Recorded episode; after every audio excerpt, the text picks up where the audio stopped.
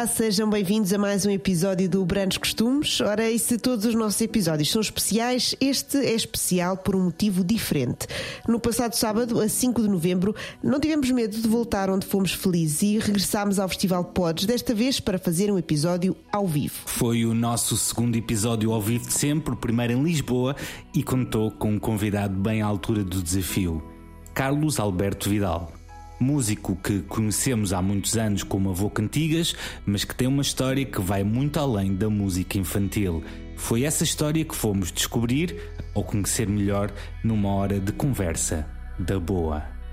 Então vocês sabem quem é que nós cá temos hoje? O Carlos Alberto Vidal. Ora lá, o Carlos Alberto Vidal, vocês conhecem o Carlos Alberto Vidal? Como Carlos Alberto Vidal e também com o quê? Avô Cantigas! Ah, o Avô Cantigas! E ele hoje vai ilustrar a nossa história, o que é uma coisa formidável, não é, Carlos Alberto? Para mim é, e para eles também.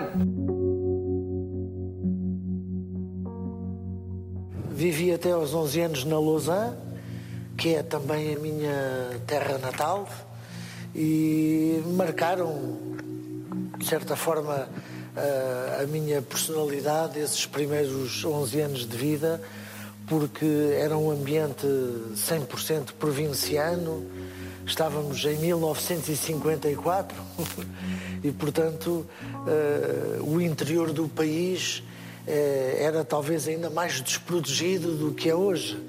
E eu, uh, embora fosse um jovem, mas quando saí de lá aos 11 anos, tive, tive noção de que uh, tinha vivido os meus últimos anos numa, numa terra do interior uh, com poucas possibilidades, embora eu na altura não tivesse consciência dessas coisas porque era uma criança. Estou hoje, muitos anos depois, a falar sobre essas vivências. Aquilo que extraí, talvez, de, de mais importante para mim e que estava diretamente ligado à minha meninice, à minha vontade espontânea de brincar, foi de facto aquele ambiente de província. Eu vivia no sopé da serra, não é? portanto, a Vila da Lausanne é, portanto, está rodeada pela Serra da Lausanne. Os meus avós viviam mesmo junto ao sopé da serra, quaisquer 100 metros, e estava dentro da serra por todos aqueles caminhos de terra batida que eu ainda tive tempo de conhecer bem e, portanto, de usufruir dessa paisagem extraordinariamente verde, bucólica. Marcou um bocado a minha, a minha personalidade, porque hoje, tantos anos depois e durante toda a minha vida de adulto que se seguiu, sempre fui uma pessoa com vontade de contemplar e próxima de gostar muito do sossego, que era o que eu vivia naquela época, naquele local.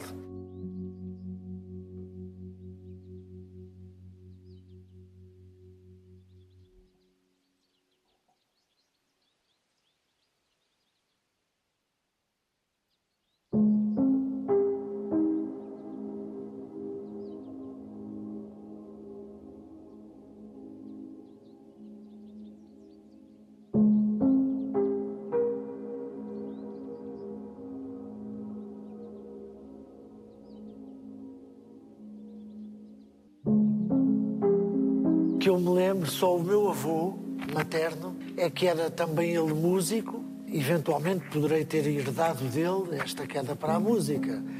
Mas ele tocava na, na banda filarmónica da Lausanne e eu, eh, os meus primeiros contactos com a música aconteceram com ele e com aquilo que se ouvia na rádio e televisão. Eu penso que tive uma sofri de uma chamada muito grande para esse mundo do espetáculo.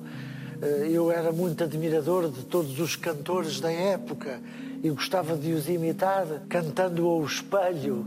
Isto é capaz de ser um lugar comum para muitos colegas meus, mas era como se o espelho fosse um ecrã onde nos víamos a nós próprios e eu cantava as, as cantigas da época. E nessa época lembro-me perfeitamente que uh, os meus ídolos eram António Calvário, Artur Garcia, Rui de Mascarenhas, Simão de Oliveira, sei lá, Maria de Lourdes Rezende, muitos cantores que provavelmente não dirão nada a muitos dos presentes, porque pela média de idades vê-se que estamos a falar de, de, música e de artistas do tempo dos dinossauros. Mas de qualquer modo, foram esses os meus primeiros ídolos e foi com eles que eu pude verificar que tinha vontade de seguir uma vida assim. Gostava de os imitar, aprendi as letras, as melodias e, e, portanto, embora não, na altura talvez não sentisse isso como um sonho que queria realizar, era mais uma vivência que realizava ali na prática, no dia a dia, eh, que veio a culminar eh, com uma participação que foi a minha grande estreia em público. A Lausanne tinha e tem uma, uma grande fábrica de papel, a Companhia de Papel do Prado, que na altura tinha centenas de trabalhadores e, portanto, todos os natais, por ocasião da festa de Natal, todos esses trabalhadores reuniam com as, o resto da família num, num, grande espetáculo onde havia música, entrega de prendas e pequenos teatrinhos. E eu fui, portanto, um, um daqueles convidados para recitar uma poesia, a Casa Portuguesa, do, do João Vilaré e cantar uma canção, A Procissão, do António Lopes Ribeiro, uh, que ficou muito conhecido pelas suas apresentações naqueles programas do chamado Cinema Mudo, e, e música de, e letra de António Melo. Não, letra de João Vilaré, música de António Lopes Ribeiro. Tocam os sinos na torre da igreja, há rosmaninho e alecrim pelo chão. Na nossa aldeia, que Deus a proteja, vai passando a procissão. Mesmo na frente, marchando a compasso, de fardas novas vem o solidão. Quando o regente lhe acena com o braço, logo o trombone faz pó, pó, pó, pó, pó, pó, pó. Olha, os bombeiros estão bem alinhados, que se houver fogo vai tudo num fol. Trazem ao ombro brilhantes machados e os capacetes rebrilham ao sol. Toca os sinos na torre da igreja. É essa a canção com, com, com a qual eu me em público. Tinha seis anos a coisa correu bem, era um miudito e, e deduzo que tinha todo o apoio daquelas centenas de pessoas que estavam na plateia, mas foi logo uma atuação para uma plateia muito vasta. Eh, vim da Lausanne para Cascais, os meus pais emigraram para a grande cidade na, na procura de uma vida melhor para eles e, e claro, para mim também. E isso abriu-me outros horizontes. Eu fui estudar para os salesianos do Estoril, que tinham muitas eh, atividades extracurriculares, entre as quais o teatro, a música, eh, também os escuteiros. Eu fui escuteiro lá. Eh, mas de qualquer modo foi na música e no teatro que eu comecei, uh, digamos que a dar os primeiros passos a sério, porque fiz novas amizades e novos colegas na, na escola salesiana. Muitos deles já tocavam viola, tinham as suas guitarras e eu, meu primeiro contacto com, com esses instrumentos musicais uh, aconteceu precisamente na, na, no meu tempo do liceu. No princípio do tempo do liceu, eu teria 12, 13 anos, não é? E portanto eu lembro-me de que fazia apostas com um amigo da altura que tinha guitarra e eu não tinha eu apostava com ele uh, sobre variados assuntos e se eu ganhasse a aposta, o que ele tinha que fazer era emprestar uma viola dele para eu levar para casa para estar ali. Eu já não me lembro o que é que eu lhe tinha que dar a ele se perdesse, mas lembro-me que ganhei muitas vezes e, portanto, eu tive esses meus primeiros contactos com a guitarra, assim como a guitarra emprestada, digamos assim. Mas depois Evidentemente, os meus pais acabaram por me oferecer uma guitarra, porque era, era visível o meu interesse pela música. Eu depressa aprendi os primeiros acordes e também depressa isso, de certa maneira, talvez tenha moldado a minha vida para sempre, porque ainda muito no princípio eu senti a necessidade de fazer as minhas próprias canções. Portanto, eu comecei por aprender uma ou outra uh, música já conhecida, uh, porque aprendi os acordes das canções e era uma maneira de treinar, mas quando depois poderia ter aprendido ali no princípio dezenas de canções de outros artistas, não, eu quis começar logo a fazer as minhas próprias músicas. E eu penso que isso foi a, o segredo de de, de mais tarde, pouco mais tarde, ter iniciado uma carreira porque tinha precisamente, não era mais um que sabia tocar guitarra e cantar umas cantigas muito giras dos Beatles ou, ou do Brasil, umas bossas novas e tal, mas eram, eu, eu agarrava na guitarra e já cantava as minhas próprias canções. E foi por ter esse repertório uh, original que mais tarde tive a oportunidade de as mostrar a uma editora. Não disse há bocado, mas o Carlos Alberto Vidal, para além de tocar e cantar, é também compositor. Como novo que é, não sei se ele já nos poderá definir exatamente o estilo daquilo que compõe. É um bocado difícil dizer se haverá ou não um estilo definido, porque eu estou agora a começar e eu creio que é possível que haja um estilo definido, porque todas as coisas são feitas por mim e é natural que haja uma linha comum, não é? Exato. Mas eu creio que depois eu ainda estou sobre certas influências, é natural, de maneira que a coisa ainda não está assim muito concretizada dentro de mim próprio. Eu creio que ainda é um bocado difícil dizer aquilo que eu sou capaz de fazer, mesmo de mim. É? Mas ao Carlos Alberto Zelante, eu sugiro uma solução melhor. É que em vez de estarmos aqui a tentar definir por palavras uh, a linha de orientação ou o estilo daquilo que você faz, uh, ilustremos isso com uma cantiga. Pode ser. Das suas, claro. As filhas da Tianica. A minha primeira canção gravada chamava-se As Filhas da Tianica. E era uma, era uma sátira, tinha um pouco de crítica social, falava um pouco daquela clausura uh, a que estavam sujeitas as, as mulheres na altura, tinha uma ânsia de liberdade que, que viria também mais tarde a acontecer, com grandes movimentos mundiais de libertação. Mas naquela altura essa, essa cantiga entrou bem na, na memória coletiva do público.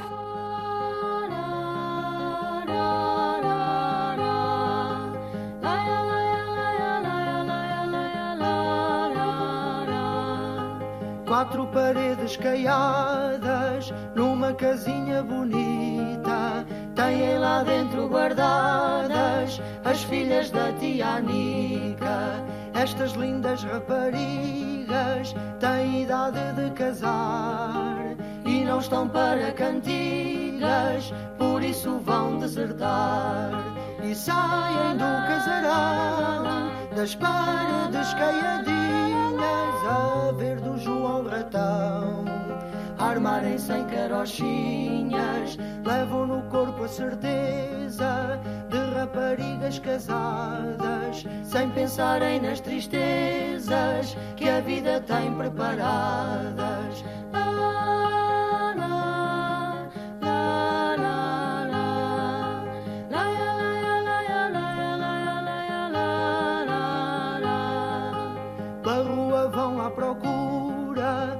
Cavalheiros citados, até que aparece o cura de conselhos bem estudados. Diz-lhes que parem o passo da corrida para casar. Não criem elas cansaço, percam a força de amar. E com a conversa bonita, vão para casa as companheiras, coitada da tia Anica as filhas solteiras. Coitada da tia Anica, que tem as filhas solteiras.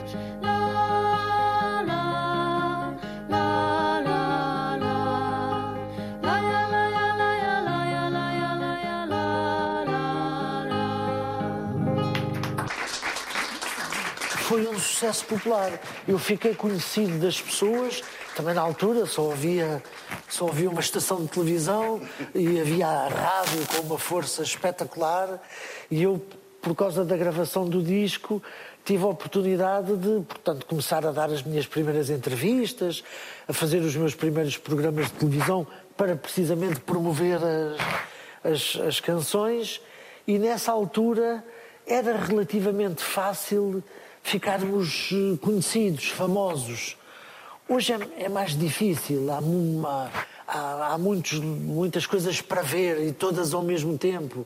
E eu posso estar aqui, mas só 1% está a, está a ver. Enquanto que naquela altura, se eu fosse um programa de televisão, como fui, todos os que estavam a ver televisão estavam a ver aquele programa. É? Daí a popularidade ser uma coisa talvez mais fácil de atingir e, e também o seguinte, entrar nessa memória coletiva das pessoas proporcionava também uma visão de futuro sobre o nosso trabalho, porque eu vi que as coisas estavam a acontecer.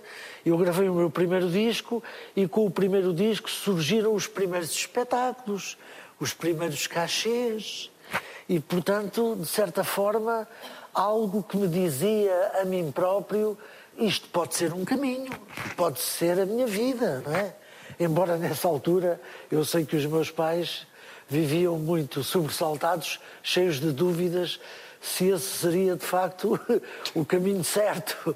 Mas isso também eu acho que acontece com todos os pais, de todos aqueles que de tenra idade escolhem a vida artística.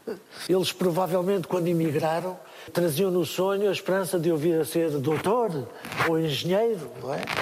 Uh, mas nada disso aconteceu. Eu andava a estudar no, no liceu, mas uh, deixei de estudar.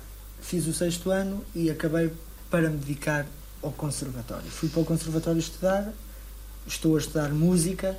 Aliás, vou começar a estudar este ano. De maneira que, pois, o trabalho para mim também é uma coisa boa, porque, aliás, o horário do conservatório faz com que eu possa trabalhar também no restaurante.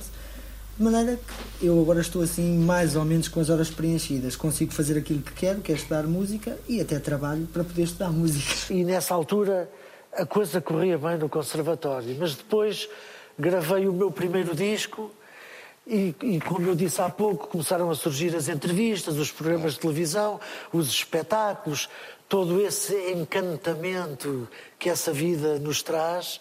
E eu passei a ser um mau aluno do conservatório, de maneira que nem, nem terminei o curso. Passei a ser um, um cantor de rádio e de TV e cassete pirata. Não me lembro de ter ficado deslumbrado. Lembro-me de que gostava do que fazia, mas esse deslumbramento talvez tenha vindo, uh, digamos que um, uns anos depois, quando de facto uh, aconteceu algo que se tornou muito significativo. E não estou ainda a falar do avô Cantigas porque, porque o Avô Cantigas só surge nove anos depois de eu iniciar a minha carreira. Mas ali pelo terceiro, quarto, quinto ano de, de carreira, uh, acontece que eu gravo novos discos que servem para alicerçar uh, o meu trabalho. Porque quando se começa é, pronto, é tudo, é, ou se começa e se acaba logo de seguida e nada aconteceu, ou então se acontece, é muito importante que uh, um tempo depois uh, continuem a editar-se discos e que eles funcionem bem junto do público, porque eu tive essa sorte. Eu na altura em que poderia começar a, enfim, a entrar no num certo esquecimento.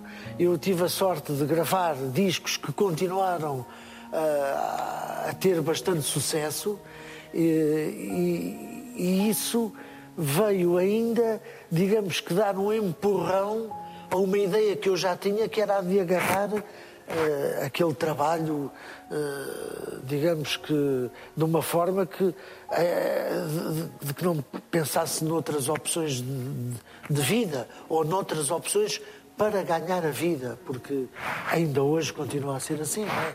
Isto não é só viver, é preciso, é preciso uh, que se possa extrair do nosso trabalho algo que depois nos, nos permita estar inseridos na sociedade, fazer frente às nossas despesas.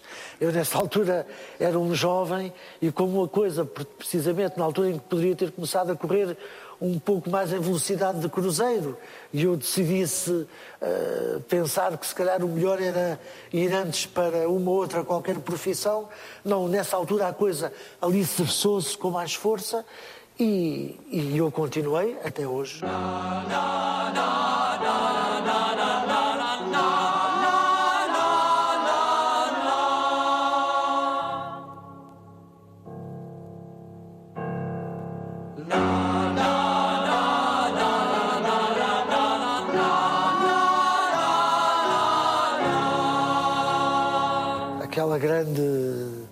Revolução musical que começou nos anos 60 e 70, por aí fora.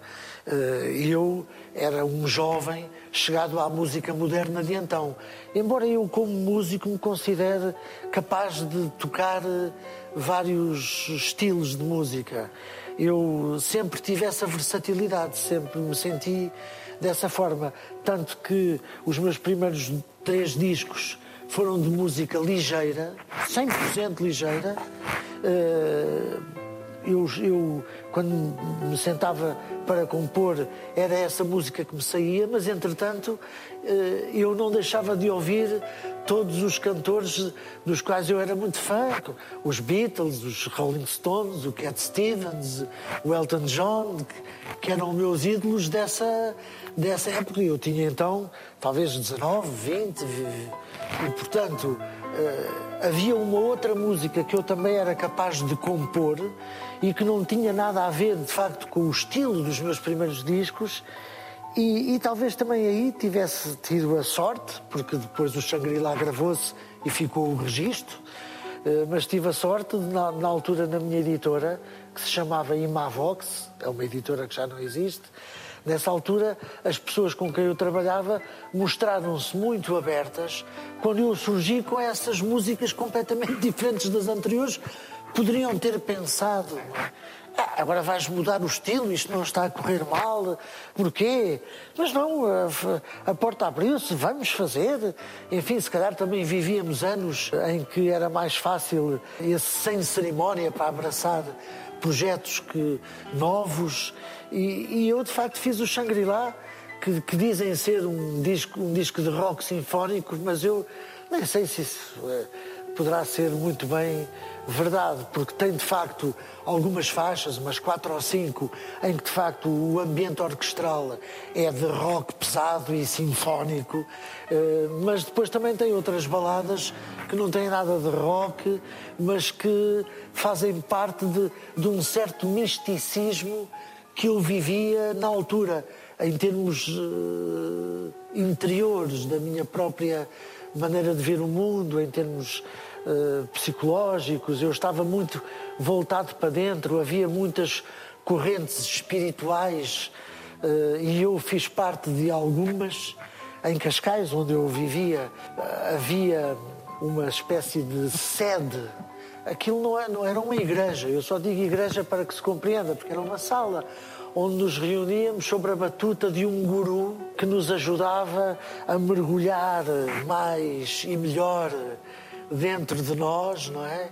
Na procura de, um, de, um, de, um, uma paz interior que me tocou nesses tempos e ainda hoje uh, acontece. Eu devo confessar que nessa altura estive muito ligado a isso Gostei de ter gravado o Shangri-La porque é um disco muito voltado para essa procura do, do nosso eu interior, mas todas essas experiências, embora positivas, fizeram com que hoje eu me sinta completamente à procura. É igual. Não, não sei, portanto, se, se, cheguei a algum porto. Penso que não cheguei e ainda hoje tenho N dúvidas e me questiono sobre N coisas que fazem uh, da minha vida, vamos dizer, espiritual, uma procura ainda constante, porque não, enfim, é-me difícil ter certezas, ainda hoje.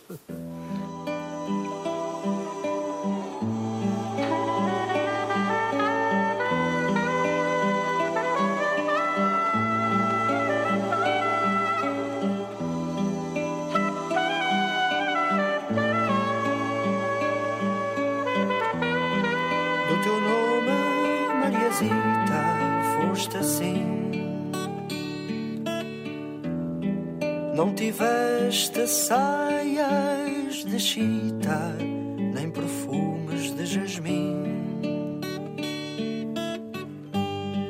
Mas leste na escola o que era uma flor. E agora mais tarde vens para a cidade, Mariazita, meu amor.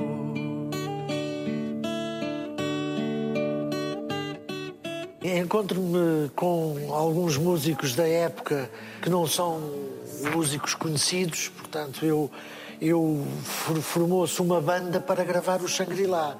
E eu tinha alguns amigos músicos, alguns deles até também músicos de outras bandas, essas mais conhecidas. E nós juntávamos-nos com frequência numa garagem onde eu tive a oportunidade de lhes mostrar à viola as músicas que tinha composto e depois, em conjunto, todos fizemos os arranjos, como era malta, enfim, virada precisamente para, para essas ondas do rock e de uma certa música da pesada. Muitas dessas canções eh, acabaram por nascer com essa estética.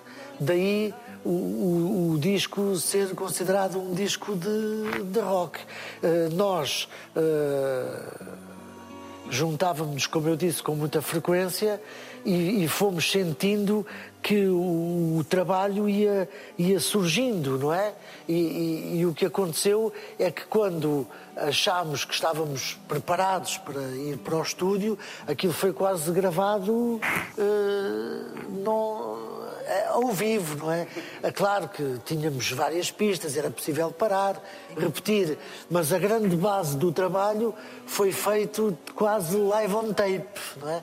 E, portanto, eh, foi, foi uma experiência fantástica que, na altura, eh, me poderia ter inclinado para um outro público, para outros circuitos musicais que me levariam para outro tipo de concertos. Mas eu, como hoje não sei explicar porquê, mas foi assim que as coisas aconteceram, a seguir ao Shangri-La, quando houve a oportunidade de gravar um novo disco, gravei um disco que não tinha nada, absolutamente nada a ver com o Shangri-La. Foi quase um voltar aos primeiros discos, embora mais pop.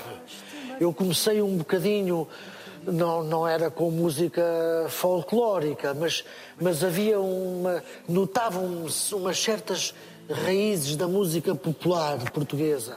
Depois veio o Shangri-La e a seguir vieram discos onde eu, eh, embora de- não com música tão pesada, me tornei um cantor mais, mais pop.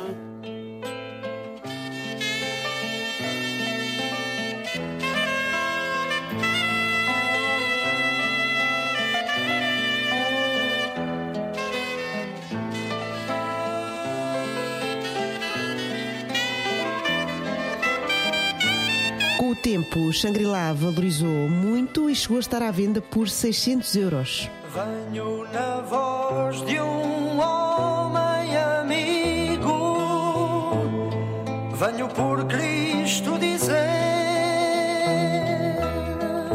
abram-se as fronteiras e cantem as crianças que o mundo vai nascer,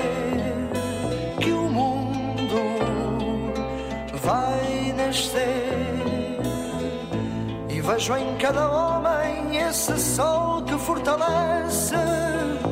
E vejo em cada flor assim vestida de segredo o brilho do meu pai, assim vestido sem medo, sem medo.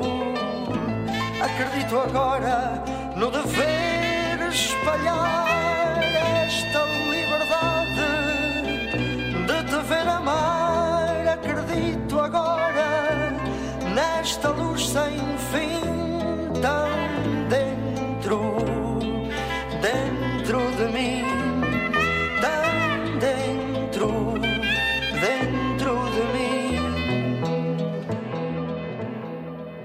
Agora é que mais recentemente, e quando digo recentemente é, não sei se há, há 10, 15 anos para cá, já muitos anos depois do Shangri-La ter sido editado, é que me apercebi de que, portanto, o disco era procurado na, na internet e, e, é, e tem-se feito muitas vendas no Oriente. Uh, isto são tudo dados de pessoas até mais ligadas a esses assuntos do que eu, que sou um bocadinho marginal uh, nesse aspecto, mas de qualquer maneira uh, sei que o disco revelou ser algo de interessante para estas pessoas estudiosas e amigos da história daquilo que aconteceu em termos musicais. Uma editora no norte chamada Babilónia, portanto, mas de pessoas que, que adoram estas coisas e fazem isto quase mais por hobby, é que quando o Shangri-La fez 40 anos, e nesta altura está a fazer 45, contactaram-me para fazer uma reedição do disco.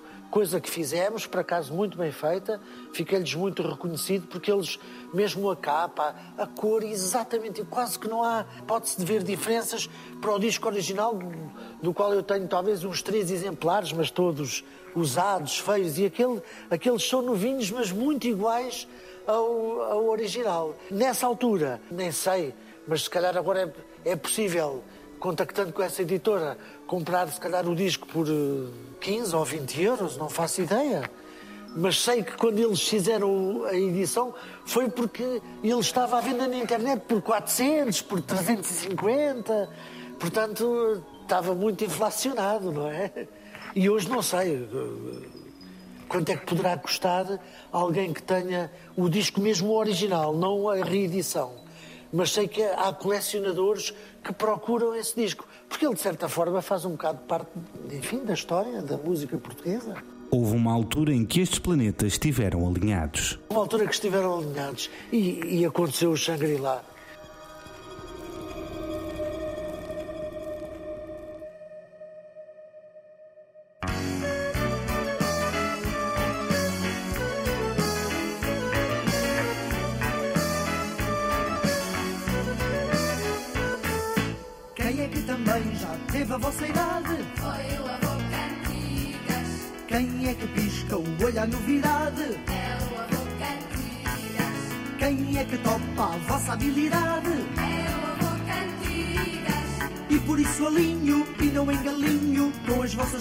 Maroteiras.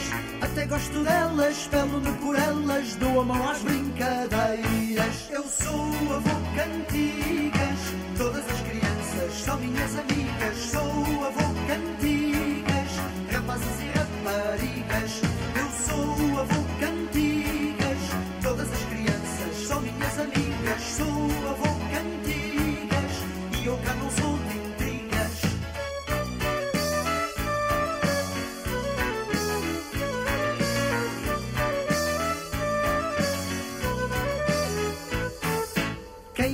Também espreitou a fechadura. Foi o avô Cantigas. E apanhou tal qual por tamanha diabrura. Foi o avô Cantigas. Quem é que vos atura e nunca satura? É o avô Cantigas.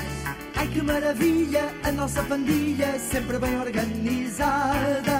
Anda pela vida muito divertida e não deixa escapar nada. Eu sou o avô Cantigas, todas as crianças sou avô Cantigas, rapazes e raparigas, eu sou avô Cantigas, todas as crianças são minhas amigas, sou avô Cantigas, e eu cá não sou de intrigas, eu sou avô Cantigas, todas as crianças são minhas amigas, sou avô Cantigas, rapazes e raparigas, eu sou avô Cantigas.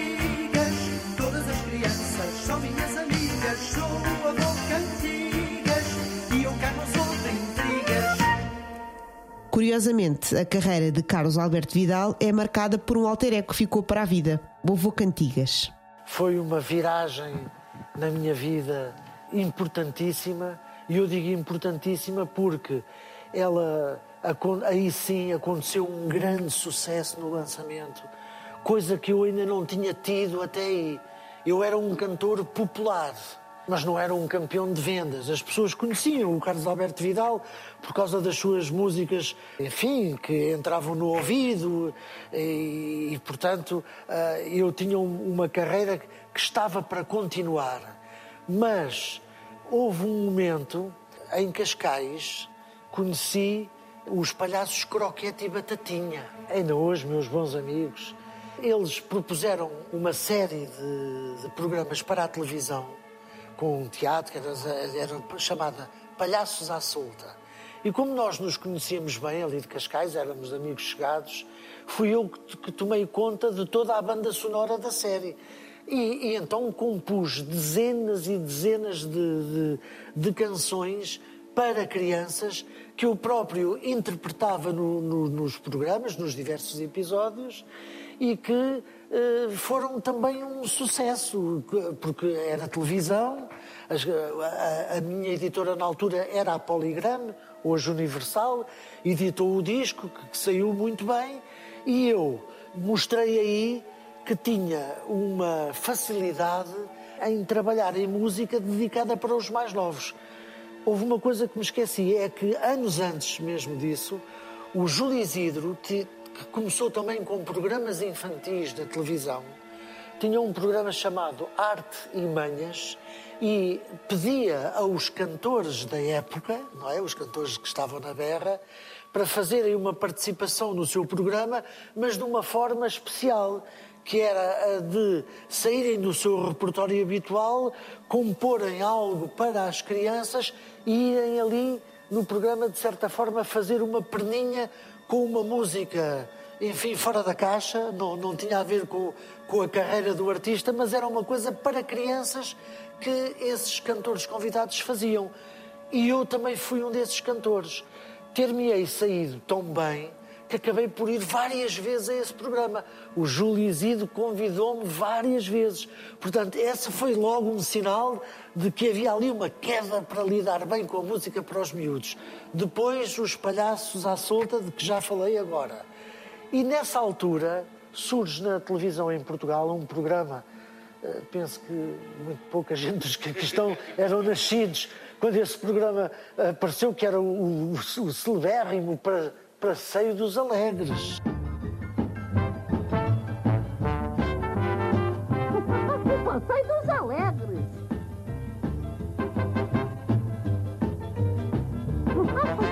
O Passeio dos Alegres.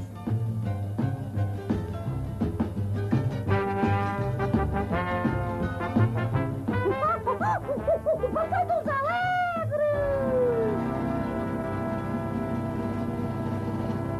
Que era um programa que estourou com todas as audiências e mesmo se nessa altura que não havia medição de audiências, mas se houvesse, seria um programa, eu acredito que talvez milhões de pessoas vissem o, o, o- o programa, eh, o, do- o país parava aos domingos à tarde para ver o programa. De facto, foi um grande sucesso o Passeio dos Alegres.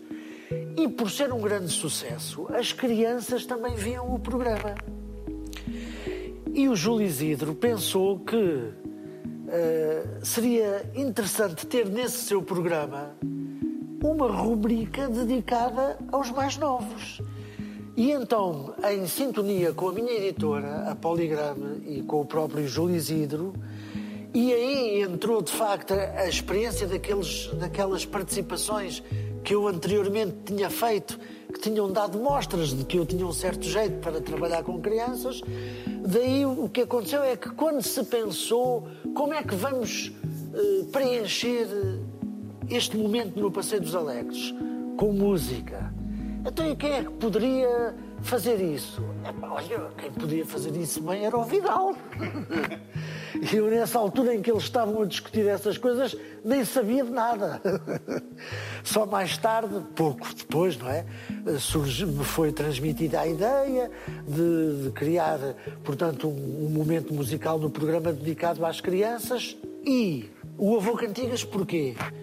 Porque quando eu e o António Pinho, que é comigo o outro criador do Avô Cantigas, porque fizemos parceria e temos vindo a fazer ao longo dos anos parceria com o Avô Cantigas, que inventámos, os dois, não é? Nessa altura nós pensámos, "Pá, era giro, mas, mas vou assim à civil, pronto, podia ser. Como na altura fazia o Zé Barata Moura, não é? Com o seu Fungagá da Bicharada. Mas o Zé Barata Moura era o cantor Zé Barata Moura, não é? E então eu seria o Carlos Vidal para os mais novos. Uh, mas nessa altura, na editora, pensou-se que se poderia ser giro inventar uma personagem. Podia ser um marinheiro, um tio ou um avô. E quando surge a ideia avô, a todos achámos muita graça, porque na família é uma figura transversal, não é? Quem é que não adora na família a figura do avô e da avó? E, portanto, o avô podia transmitir um carinho muito, muito especial para os mais novos e depois surgiu o avô, mas que avô, avô, avô, avô Vidal, o avô isto, o avô aquilo, o avô Cantigas, o avô Cantigas.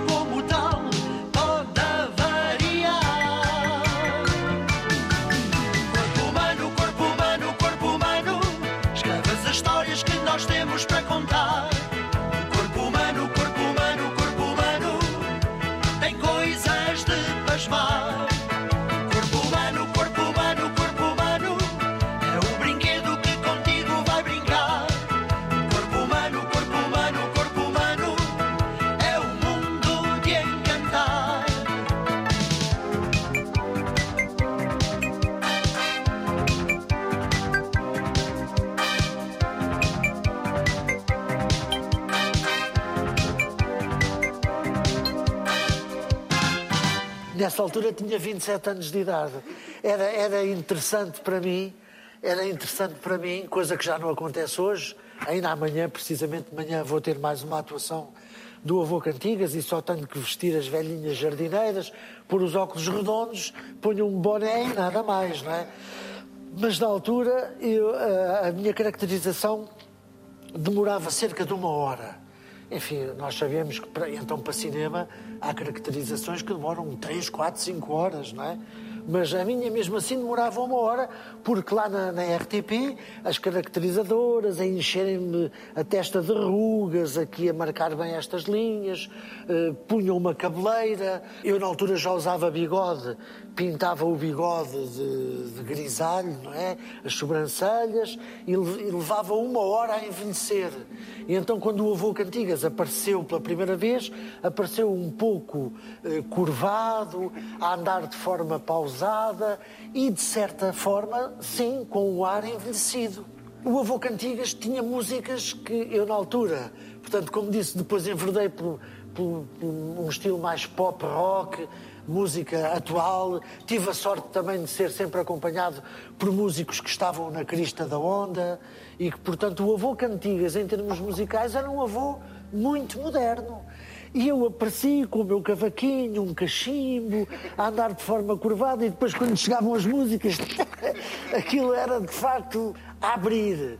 Eh, e portanto, com logo ali, pouco depois do começo do Avô Cantigas, eh, o cachimbo depois tirámos por motivos óbvios. né? Na altura talvez não se pensasse tanto nesses maus exemplos, mas, mas depois acordámos bem para o assunto e tirámos o cachimbo. Depois o cavaquinho não fazia sentido, porque a maior parte das guitarras, todas as minhas músicas eram guitarras elétricas. E portanto ali o cavaquinho não, não dava bem a bota com a perdigota. E portanto o avô Cantigas, eh, de certa forma, pouco tempo depois de nascer, rejuvenesceu. Mas nunca tirei a cabeleira, nem nunca deixei de pintar o bigode. Fui sempre um avô que, na altura, mesmo as pessoas me diziam, não é? Quando aparecia nos espetáculos e, e nas entrevistas, na rádio, na televisão, mas o avô é um avô cheio de energia e acabei por cultivar um bocadinho essa imagem, a imagem de um avô praticante de desporto, o que era verdade, porque eu era praticante de atletismo e de ciclismo, corria meias maratonas, fiz dezenas, de, era, um, era um amante do atletismo e, portanto, eu próprio me servia do- da minha boa forma física para, em palco, dar a litrada toda, como se costuma dizer, e, portanto, acabar com a camisa bem transpirada, podia-se torcer que pingava, não é? E, portanto, era um avô que, embora fosse um avô, era, era um exemplo de como se pode ser um avô cheio de genica, não é? Hoje em dia, claro, tenho uma vida mais tranquila, porque entretanto passaram-se 40 anos e, portanto, embora as músicas continuem a ser eh, atuais, continuo a estar rodeado de, de músicos que têm noção do que são os sons e o que deve ser o arranjo de uma música de- dos dias de hoje e portanto eu ainda agora estou a acabar de editar um novo disco e portanto é um disco cheio de músicas com muita batida e portanto o avô continua moderno. Poderei é já em palco não dar tantos pulos, mas também não se nota e hoje as pessoas também já, já sabem a verdade porque na altura muitas, muitas crianças ficaram frustradas quando se apercebiam momentaneamente que eu era um- uma figura de teatro. E, portanto, eu não era um avô de verdade. Ah, mas ele afinal é jovem. Não é? Ora, isso hoje já não acontece.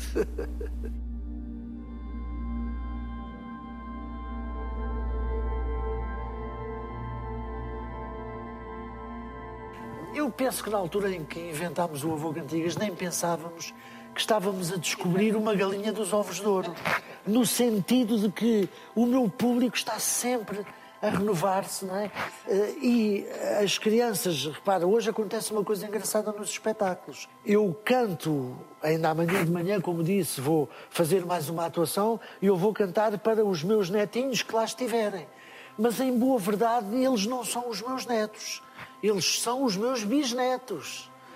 Porque, e, e eu vejo isso no brilhozinho nos olhos dos adultos que hoje assistem às minhas atuações, e não só dos adultos pais deste- destas crianças de hoje, nos adultos que ainda não são hoje casados, não é?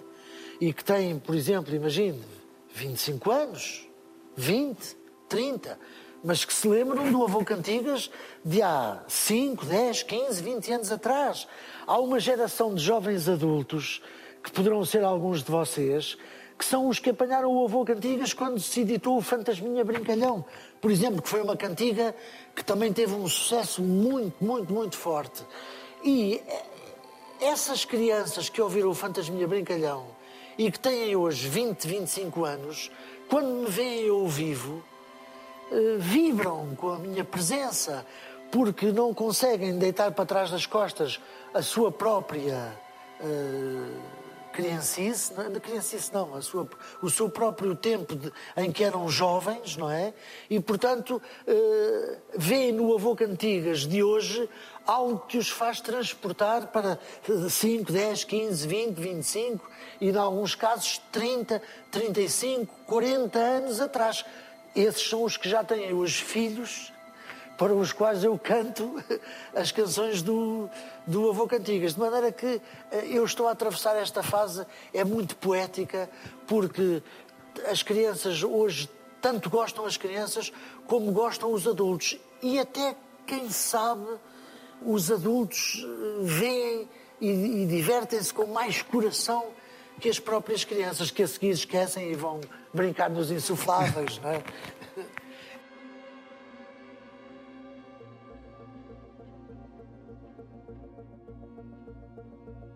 Vejo muitas vezes ah, acontecer alguns eventos onde eu sinto que poderia caber muito bem ali.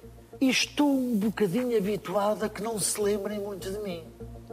Eu tenho, é felizmente, tido eh, de forma frequente, não, não é tudo de seguida, mas de vez em quando, de três em três discos, lá há um que funciona melhor e que vem dar mais um empurrão na popularidade, para nunca deixar ir abaixo, não é? Eh, o- Os índices de popularidade, não é?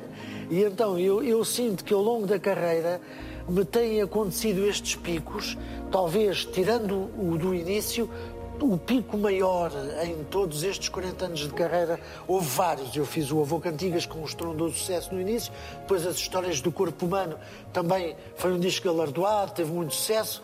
Depois fiz um todo dedicado à segurança rodoviária, outro à proteção do ambiente. Terão passado um bocadinho mais despercebidos, mas depois, páginas tantas, surge o Fantasminha Brincalhão.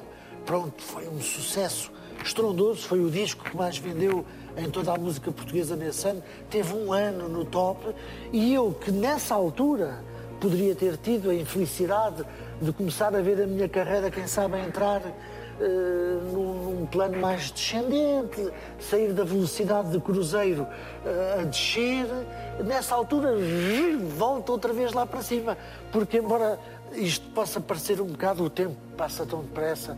O Fantasminha Brincadeira já foi há, quase há 15 anos, 14, 15 anos. E eu ainda cá estou hoje, com um disco acabado de, editar e, e- e editando discos, enfim, com uma certa frequência. Portanto, porquê é que isto me acontece? É porque eu tenho a sorte de. O público vai-se sempre renovando, aqueles que deixam de ser crianças mantêm sempre uma ligação muito ternurenta com o seu avô Cantigas da sua infância, não é? E portanto eu, quando subo ao palco, é só ternura, é só carinho, é só palmas, é só bom ambiente. Portanto, olha, tenho, tenho este tesouro a acompanhar-me. Fantasminha brincalhão, és um grande trapalhão, gostas muito de fazer. Fantasminha brincalhão, és um grande fanfarrão, aparece e tu vais ver. Bu, bu, bu. Fantasminha brincalhão, és um grande charlatão, pensas que eu fico a tremer. Fantasminha brincalhão, não me metes medo não, aparece e tu vais ver.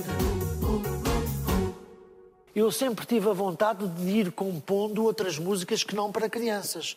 Por isso tenho uma gaveta, não sei se cheia, mas com algumas músicas que não têm nada a ver com o público infantil e que são as minhas músicas, não é? Do Carlos Vidal. E muita gente, há relativamente pouco tempo atrás, me dizia: Mas porquê é que tu não gravas um disco também que não tenha nada a ver com as crianças, para variar? De facto, dei por mim a verificar que o repertório até tinha para fazer isso. Usando o apoio da Sociedade Portuguesa de Autores, fiz essa produção que depois o meu amigo Ramon Galarza, do Cha Cha Cha, editou, eh, mas não aconteceu nada.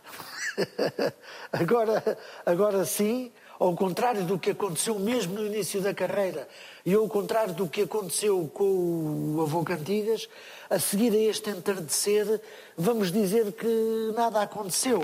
Também, eh, repara, o avô Cantigas continua sempre em atividade, não é? E, portanto, eu continuava com os meus espetáculos, os discos continuaram a, a sair e sempre que havia uma oportunidade de ir à televisão promover uma canção, havia mais a necessidade por parte da editora que fosse o Avô Cantigas para promover esta canção deste disco, para promover aquele ou aquele outro espetáculo. E eu sinto que não, não promovi esta experiência de muitos anos depois gravar um novo trabalho para adultos, não é? Com música para adultos. Eh, Eu sinto que não, não, não promovi o disco de forma a que ele pudesse ter dado nas vistas como eu gostaria que tivesse acontecido. Para mim não foi trágico, porque eu gozei o momento, as músicas estão lá, também eh, agora passam-se meses que não as ouço, já passaram nem sei quantos anos, mas talvez dois, talvez uns dois anos. Eh, e se agora quisesse cantar algumas dessas músicas, já teria que ir aprendê-las outra vez, porque andamos sempre a compor novas canções, neste caso para crianças, e isto aqui no cérebro depois fica um bocado baralhado. E eu, epá, esta música já não me lembro bem, tenho que ir aprendê-la outra vez, embora tenha sido eu quem a compôs. Mas enfim, poderá acontecer com algumas destas músicas. Eh, Mas, como eu dizia, não, não estou triste porque eu também não, não gravei esse disco para eh, dar, eh, digamos, com uma nova força a uma carreira que estava interrompida. Estava e está.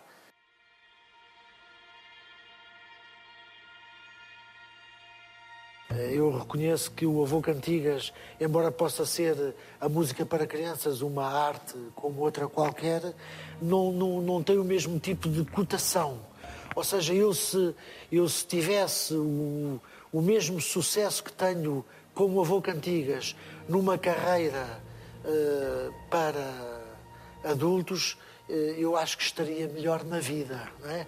Porque tudo é mais caro na outra música, não é? As pessoas. Ah, isto é para as crianças, tem qual é o seu cachê? É tanto. É tanto. E mesmo assim é muito menos do que os outros.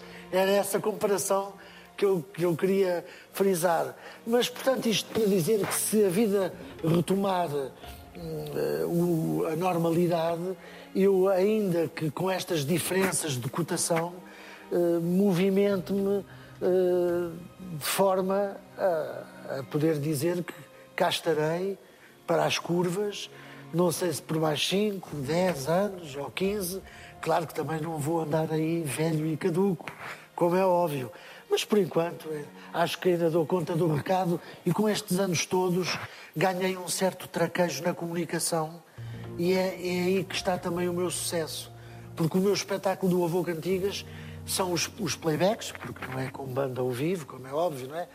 O microfone e eu, e nada mais. Não há cenários, não há. Pouco mais, às vezes há um, um por trás, um, um- uns ecrãs, pode passar um videoclipe, mas não tenho, enfim, não tenho um espetáculo montado. Eu vivo da minha comunicação com o público. E nesse sentido a coisa corre muito bem, porque às tantas, aqui passado 10 minutos, já estamos todos quase como, como estamos aqui, numa, numa sala de estar, em, em família. E isso faz com que as pessoas, quando chega o fim do espetáculo, saiam satisfeitas.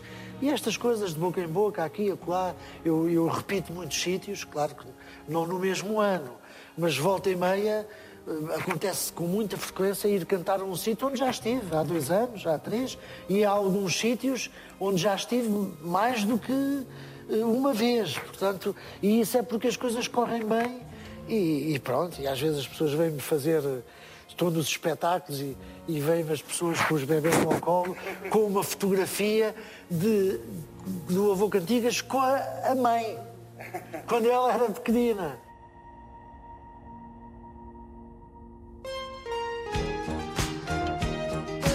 Conversa boa sobre uma carreira bem rica foi assim o nosso episódio ao vivo no Festival Pods com o convidado Carlos Alberto Vidal. Em breve voltamos com mais episódios e mais histórias. Até lá já sabem, encontrem-nos em brancoscostumes.pt, na RTP Play, no Spotify, no iTunes ou ainda no canal Q, onde os episódios da nossa versão televisiva ainda se podem ver. Isso. E também não se esqueçam de ser altamente.